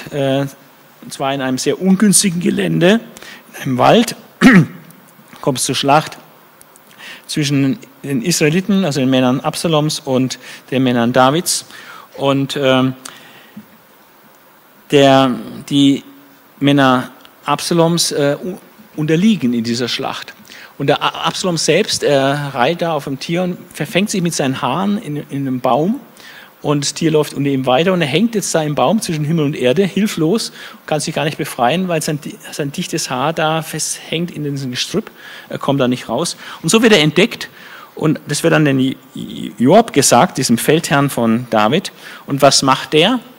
Der ist ein Mann der Tat und der bringt den Absalom um. Ja, das war nicht im Sinne Davids. David wollte, dass er geschont wird. Alle wussten es auch. Aber der, der David, der Joab, der Feldherr kennt da kein Erbarmen und er durchbohrt den, den, den Absalom und lässt ihn da gleich beerdigen. David war dann so traurig äh, von dem Tod, äh, also hört vom Tod Absaloms, damit war natürlich die Revolte erledigt quasi. Äh, wenn das Heer verloren hat und der Absalom tot war, äh, war der Aufstand praktisch in sich zusammengebrochen. Und er, er war so traurig über den Tod Absaloms, dass er nichts essen und trinken wollte und, und so überhaupt keinen Dank hatte an das Heer, was so für ihn den Kopf hingehalten hat. Und dann kommen die Heerführer und sagen, also David, du musst unbedingt jetzt da mal eine Ansprache halten und die Leute äh, dich bedanken für, ihren Einsatz. Ja. Äh, dann kriegen die den Eindruck, dass äh, dir was lieber gewesen, wir wären alle tot und ein Absalom wird noch leben. Das kann ja wohl nicht sein, oder? Aber dann waschen sie ihm mal richtig ein bisschen den Kopf, ist auch mal nötig. Und ähm, ja, dann kriegt er noch die Kurve der David und hält noch eine, eine Ansprache an seine Leute aber er ist einfach tief traurig, äh, dass Absalom äh, tot ist. Und ähm, er kehrt dann nach Jerusalem zurück, äh, aber noch bevor er den Jordan überschreitet, hat in der Zwischenzeit jemand anders, der vom Tod Absaloms schon gehört hat, gemeint, jetzt für sich Chancen zu wittern, ein gewisser Sheba. Und er hat die Leute gerufen und gesagt, ach, was haben wir denn mit dem Sohn von Isai zu schaffen? äh, lasst uns doch wieder zurück äh, zu unserem Königtum gehen, aus dem Stamm Benjamin. Und äh, folgt mir, ich, ich euer neuer König. Und hat äh, da viel Volks hinter sich gebracht und hat quasi auch einen Aufstand angezettelt ähm, und Leute um sich geschart, äh, hat David aber noch gar nicht so mitbekommen zunächst. Und er ist dann erstmal nach Jerusalem dann zurückgekehrt. Der Aufstand Shebas äh, war allerdings mehr heiße Luft, ist dann nicht viel, äh, nicht, nicht stark geworden und schlussendlich musste er sich da in den Norden zurückziehen und ist dann da auch besiegt worden, beziehungsweise die Stadt ist sogar verschont worden. Man hat einfach dann nur seinen Kopf äh, ausgehändigt und damit war die Sache erledigt. Also der Aufstand war, war äh, nur heiße Luft eigentlich. Davids oberste Beamte werden dann erwähnt. Äh, es gibt noch eine Episode, dass die Gibeoniter, die von Saul sehr traktiert wurden, wo er viele umgebracht hat, obwohl ein Abkommen bestand zwischen den Israeliten und den Gibeoniten, dass sie leben durften. Das war diese List damals unter Josua. Aber Saul war ein bisschen übereifrig, meinte vielleicht bei Gott einiges gut machen zu können, wenn er da die Gibeoniter abschlachtet und hat da viele Gibeoniter getötet. Und die haben jetzt mal auf, auf äh, Rache gesonnen und dachten, das muss gesühnt werden und äh, haben dann sich von David erbeten, dass er sieben Nachkommen von Saul ihnen benennt, die sie praktisch als Sühnung äh, umbringen. Als Blut, dass die Blutschuld gegen die Gibeoniter gesühnt wurde. Die waren nicht um Geld und so zu tun, sondern einfach nur, dass hier Sühnung geschieht. Und so hat dann David auch sieben Nachkommen von Saul äh, rausgerückt, die dann dort ermordet wurden von den Gibeonitern. Aber den Mephiboset hat er verschont. Äh, denn der Mephibosheth hat dann später auch sagen können, dass er unschuldig war, dass er überhaupt kein, nicht bei den Verschwörern war. Das war, war eine Lüge von Ziba. Davids Kriegshelden und ihre Taten werden äh, dann äh, geschildert. Äh, sein Danklied, äh, ein langer Psalm, der auch im Psalm 18 steht, steht dann fast wortwörtlich, auch im 2. Samuel 22. Ähm, Davids Vermächtnis noch, seine letzten Worte, quasi sein Testament, wo er einen gewissen Ausblick auf den Messias auch nimmt sich an den Davidischen Bund festklammert und von dem Heil spricht, das Gott ihm verheißen hat und dass da einer kommen wird, der das so einlösen wird. Äh, in 2. Samuel 23 ein bisschen ja, ähm, kryptisch, also so geheimnisvoll äh, diese, diese Weissagung. Aber es ist eine Prophetie. Da, da, David war auch Prophet. Sprecher Gottes war eine bisschen Prophetie, die er da äh, gegeben hat. Und ähm, in 2. Samuel 23 kann man das nachlesen, die dann in Jesus, dem eigentlichen Erfüller des Davidischen Bundes, erfüllt wird. Davids Elitetruppe wird aufgezählt, alle, die da im Kampf sich verdient gemacht haben. Er war ja ein Kriegsmann, über viele, viele Jahre Kämpfe gehabt gegen alle möglichen äh, Gegner ringsum. Ähm, und dann kommt noch eine letzte Episode in Kapitel 24, die möchte ich noch erwähnen, ähm, die Volkszählung Davids das ist nochmal etwas, wo David einen großen Fehler macht, was ein großes Gericht nach sich zieht und trotzdem auch in dieser Tiefe, in diesem großen Fehler, mit diesem großen Gericht, was viele Menschen das Leben kostet, äh, zeigt sich dann wieder Gottes Gnade. Also der Triumph der Gnade. Unglaublich, diese Geschichte. David begeht in Kapitel 24 einen großen Fehler. Er will das Volk zählen. Gut, jetzt kann man fragen, warum ist das ein Fehler? Gott zählt das Volk ja auch. In der Wüste ist es zweimal gezählt worden und so. Ähm, stimmt. Auch im Neuen Testament gibt es Zahlen. An einem Tag kamen 3000 zur Gemeinde hinzu. Also es, äh, Gott ist nicht grundsätzlich gegen das Zählen. Aber hinter diesem Zählen stand wahrscheinlich äh, eine falsche Motivation. Warum zählt ein König seine Soldaten? Naja, äh, je mehr Soldaten, desto mächtiger ist er. Also es ist ein bisschen dem Stolz dient es. Und natürlich auch äh, das Zweite, was es dient, wenn ich genau weiß, wie viele Soldaten ich habe, äh, dann kann man auch ein bisschen mehr mit dieser Truppenstärke rechnen. Wenn ich das nicht genau weiß, äh, dann bin ich ein bisschen mehr darauf angewiesen, mit Gott zu rechnen. Aber wenn ich so genau weiß, wie viele Truppen ich habe, dann ist die Gefahr ein bisschen mehr, sich doch auf seine Truppenstärke zu verlassen und auf Gott. Also ob es ein bisschen mehr der Stolz war oder so ein bisschen sich abzusichern und so eben nicht nur so das Ungewisse, sondern eben genau zu wissen, wie stark sind meine Heerscharen. Ähm, auf jeden Fall, Gott nahm ihn das sehr übel. Das hat auch der Job gewusst, dass es keine gute Idee war. Hat versucht, ihn davon abzubringen. Er sagt, äh, ja, dein Gott möge das Volk noch hundertmal zahlreicher machen, als es schon ist, und dass du es noch mit eigenen Augen siehst, mein Herr und König. Aber warum willst du das nur tun? Mach das nicht. Zähl nicht das Volk. Aber der König blieb bei seinem Schluss und er hat Joab beauftragt, den Heerführer, genau das für ihn zu erledigen. Naja, dann musste er gehorchen. Joab hat es dann gemacht äh, mit seinen Offizieren und nach acht, neun Monaten waren sie durch äh, und haben das Volk gezählt und es war ein unglaubliches Ergebnis dieser Musterung. Joab teilte dem König das Ergebnis der Musterung mit. Die Gesamtzahl der wehrfähigen Männer, die mit dem Schwert umgehen konnten, betrug in Israel 800.000 und in Juda, Juda war sehr militaristisch, sehr, praktisch der kriegerischste Stamm von allen. In Juda waren es 500.000. Also 500.000 Mann unter Waffen in Juda plus 800.000 Mann unter Waffen in Nordisrael. Das war also bei einer vollen Mobilisierung aber ein unglaublich starkes Heer. Und äh, in dem Moment, wo er diese Zahl dann erfahren hat, heißt es, aber jetzt schlug David das Gewissen weil er das Volk gezählt hatte. Jetzt sind plötzlich aufgegangen, ah, das war doch nicht so eine schlaue Idee. Und er sagte zu Jahwe, gut, er kommt gleich, nachdem sein Gewissen anschlägt, wendet er sich an Jahwe und sagt, ich habe mich schwer versündigt mit dem, was ich getan habe, Jahwe. Vergib doch bitte die Schuld deines Dieners. Ich habe sehr unbesonnen gehandelt. Und äh, man könnte meinen, dass jetzt Gott sagt, äh, okay, vergebe ich dir. Alles in Ordnung, schwamm drüber, als wäre nichts. Ist aber hier nicht der Fall. Ähm, als David am Morgen aufstand, kam das Wort Jahwes zu dem Propheten Gad, das ist ein anderer Prophet, der im Umfeld des Königs wirkte, dem Seher Davids. Also der hat da Propheten um sich gehabt. Einer davon war Gad. Und Gott spricht jetzt durch seinen Hofpropheten Gad zu David. Geh zu David und richte ihm aus, so spricht Jahwe. Dreierlei lege ich dir vor. Wähl dir eins aus, was ich dir antun soll.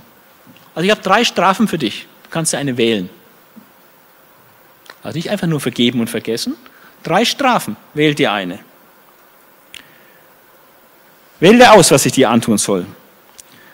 Soll, ich, soll dir eine siebenjährige Hungersnot ins Land kommen? Oder willst du drei Monate vor deinen Verfolgern fliehen? Nochmal auf die Flucht, wie du es bei Absalom warst? Oder soll drei Tage lang die Pest in deinem Land wüten? Die Seuche. Das ist buchstäblich die Wahl zwischen Pest und Cholera. Also genauer gesagt die Wahl zwischen siebenjähriger Hungersnot, dreijähriger Flucht, dreimonatiger Flucht oder einer dreitägigen Seuche. Wie viele Opfer das jeweils bedeutet, weiß man nicht. Ähm, und äh, David ist etwas erschöpft. David sagte zu Gott, ich habe große Angst. Ich habe große Angst. Nichts ist gut von den drei Sachen. Aber wenn schon einmal sein muss, sagt er, dann lass mich in die Hand Jahwes fallen. Und damit meinte er nicht die Flucht, sondern die Seuche. Dann lass mich in die Hand Jahwes fallen, denn sein Erbarmen ist groß. Lass mich in die Hand Jahwes fallen, denn sein Erbarmen ist groß. Er will nicht in die Mensch, Hand von Menschen geraten, deren Erbarmen bekanntlich nicht so groß ist. Und da heißt es weiter, dieses Jahr wird die Pest in Israel ausbrechen und die wütete von jenem Morgen an bis zu der von ihm bestimmten Zeit, also drei Tage Pest. Und jetzt ist was ganz Schreckliches, was das hier ist. Das Volk, was er so zählen ließ, 80, 800.000 da und 500.000 da. Jetzt wird dieses Volk von Gott praktisch ziemlich dezimiert. Vom ganzen Volk zwischen Dan und Beersheba, von Norden bis nach Süden, äh, starben insgesamt 70.000 Mann. 70.000, das sind nur die Männer. Warum müssen so viele unschuldige Menschen sterben? Weil der David einen Bockmist gemacht hat. Das sind Fragen, äh, auf die es letztlich keine Antwort gibt. Das ist Gottes Souveränität und äh, Gottes Weisheit ähm, und da haben wir hier keine Antwort, warum Gott sowas macht. Aber er ist Gott, er kann sowas machen. Und wir sollen auch aus lernen aus solchen Sachen. Und, ähm, und trotzdem in diesem schrecklichen Geschehen, dass da 70.000 Leute sterben, ähm, kommt dann trotz allem noch die Gnade Gottes zum Vorschein. Und das ist eigentlich die Pointe hier, weshalb das wahrscheinlich auch so passiert ist. Äh, und das will ich jetzt noch lesen, das sind die letzten Verse von diesem, von diesem Buch und dann sind wir am Ende. Als der Engel im Begriff stand, sein grausiges Werk auch in Jerusalem zu tun, dass also jetzt auch in Jerusalem die Menschen sterben wie die Fliegen aufgrund dieser Seuche, sein grausiges Werk auch in Jerusalem zu tun und die Stadt zu vernichten, hatte Jahwe Mitleid. Also in Jerusalem ist ein Ort, wo Jahwe Mitleid hat. Er sagte dem Engel, der seine Opfer unter dem Volk suchte, genug, hör auf damit. Der Engel Jahwe stand gerade am Dreschplatz von Arauna, einem Jebusiter. Das war ja die alte Jebusiterstadt, da wohnten also immer noch ein paar Jebusiter. Der hatte einen Dreschplatz auf der Höhe. Und als David den Engel sah, der die Leute umbrachte, sagte er zu Jahwe, ich habe doch gesündigt, ich habe verkehrt gehandelt, was haben denn diese Schafe getan? Bestrafe doch mich, meine Familie.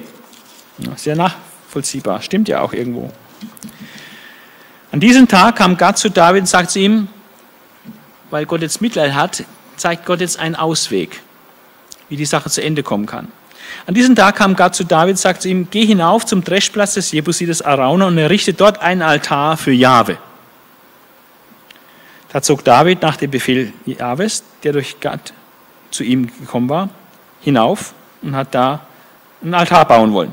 Als Arauna hinausblickte, also diese Jebusiter und ein König mit seinem Gefolge zu sich kommen sah, ging er hinaus, warf sich vor ihm nieder, wie sich das gehört, mit dem Gesicht zur Erde und fragte, weshalb kommt mein Herr und König zu meinem Diener? Also prominenten Besucher natürlich nicht alle Tage. Ja. Und David sagt, um den Dreschplatz von dir zu kaufen, sagt David, ich will Jahwe einen Altar bauen, damit die Seuche vom Volk abgewehrt wird. Und deswegen will ich den Dreschplatz kaufen, um da den Altar zu bauen, um die Seuche abzuwehren. Da sagte Arauna zu David, mein Herr, mein König, nehme und opfere, was er will. Hier sind die Rinder zum Brandopfer, die Dreschlitten und die Rindergeschirr können das Brennholz sein. Ich schenke dir das alles, mein König, sagte Arauna und fügte hinzu. Möge Jahwe, dein Gott, dich gnädig annehmen. Also wollte ihm nur alles schenken damit er sein Altar baut und Gott um Gnade anflehen kann. Und David sagt, nein, sagt der König, ich will es zum vollen Preis von dir kaufen. Und jetzt kommt ein wichtiger Satz, ein wichtiges geistliches Prinzip. Ich will Jahwe, meinem Gott, keine kostenlosen Opfer bringen. Ich will Jahwe nicht ein Opfer bringen, was mir nichts kostet. Sehr guter Grundsatz. Wenn du Gott ein Opfer bringen willst, dann soll es dir auch was kosten nicht etwas, was dir nichts kostet. Und so kaufte David den Platz und die Rinde für 50 Silberstücke. Er baute dort ein Altar für Jahwe und opferte Brand- und Freudenopfer. Da ließ Jahwe sich für das Volk erbitten und machte der Seuche in Israel ein Ende. Also Gott hat Gericht gehalten, 70.000 sind gestorben. Gott hat aber auch einen Ausweg aus dem Gericht gezeigt, nämlich er soll diese, diesen Altar da bauen und Opfer bringen und dann äh, endet die Seuche. Und das ist ein wichtiges geistiges Prinzip. Äh, die Sünde zerstört, die Sünde bringt Gericht und Tod. Und dann gibt Gott aber Gnade, ein Ort der Gnade, wo, man, wo das Gericht zu Ende kommt und man weiterleben darf. Und äh, das ist das Prinzip, was auch mit, mit Jesus dann äh, geschehen ist, dass äh, dort am Kreuz ein Ort ist, äh, wo das Gericht zu Ende kommt und äh, dann vergeben wird und man wieder Recht auf Leben hat. Die Pointe hier ist, dass der Ort, das lesen wir jetzt nicht in Samuel, aber wir lesen es dann in Chronik, dass der Ort, wo dieser Altar gebaut wird, der Ort, wo diese Seuche zum Stillstand kam, nichts anderes war als der Tempelberg dort wo später Salomo den Tempel errichtet hat. Der Platz des Hauses Gottes hat somit eine Geschichte. Immer wenn man zum Tempel hingeht, konnte man und sollte man sich vielleicht auch daran erinnern, dass sie eine tödliche Seuche war, aber dass Gott einen Ort ausgewiesen hat, an dem ein Opfer gebracht werden soll, durch den Vergebung geschieht und das Volk befreit wird von dem Todesengel, von, von, von, dem, von dem Tod, von der Vernichtung. Und dieser Ort Jerusalem ist dann auch der Ort gewesen, wo Gott später ein Opfer brachte, nämlich das Opfer Jesu Christi, äh, um der völlig berechtigten Vernichtung zu entgehen, äh, Leben zu haben, obwohl der Tod verdient gewesen wäre. Ja, das sind äh, tiefe geistliche Einsichten hier. Äh, Triumph der Gnade. Vorher und nachher. Die Zeit nach der Sünde war eine ungleich harte Zeit für David. So viel Schlimmes ist da passiert. Wir haben, haben es gehört. Vergewaltigung, Aufstand, Mord, also Mord, Aufstand von seinem Sohn, Flucht und so weiter. Ganz, ganz schlimme Dinge sind passiert. Letztlich als Konsequenz. Seine Frauen wurden öffentlich vergewaltigt und so weiter.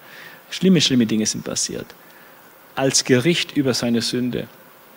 Aber in dieser Sünde äh, offenbart Gott auch, da wo es ganz finster geworden ist, da wo Sünde mächtig geworden ist, da ist die Gnade noch hyper, übermächtig geworden. Da offenbart Gott auch seine Gnade. David darf leben. Dafür muss ein unschuldiger Sohn Davids sterben. Hinweis auf Jesus. David äh, bekommt Selbsterkenntnis, er ist begnadigter Sünder. Und nicht seine Leistung steht im Vordergrund, dass sein gutes Benehmen, sein Verdienst ist irgendwas wert, sondern allein nur die Gnade, dass ihm vergeben ist, das zählt. Das hat er erkannt. Das ist so wichtig, dass wir das erkennen.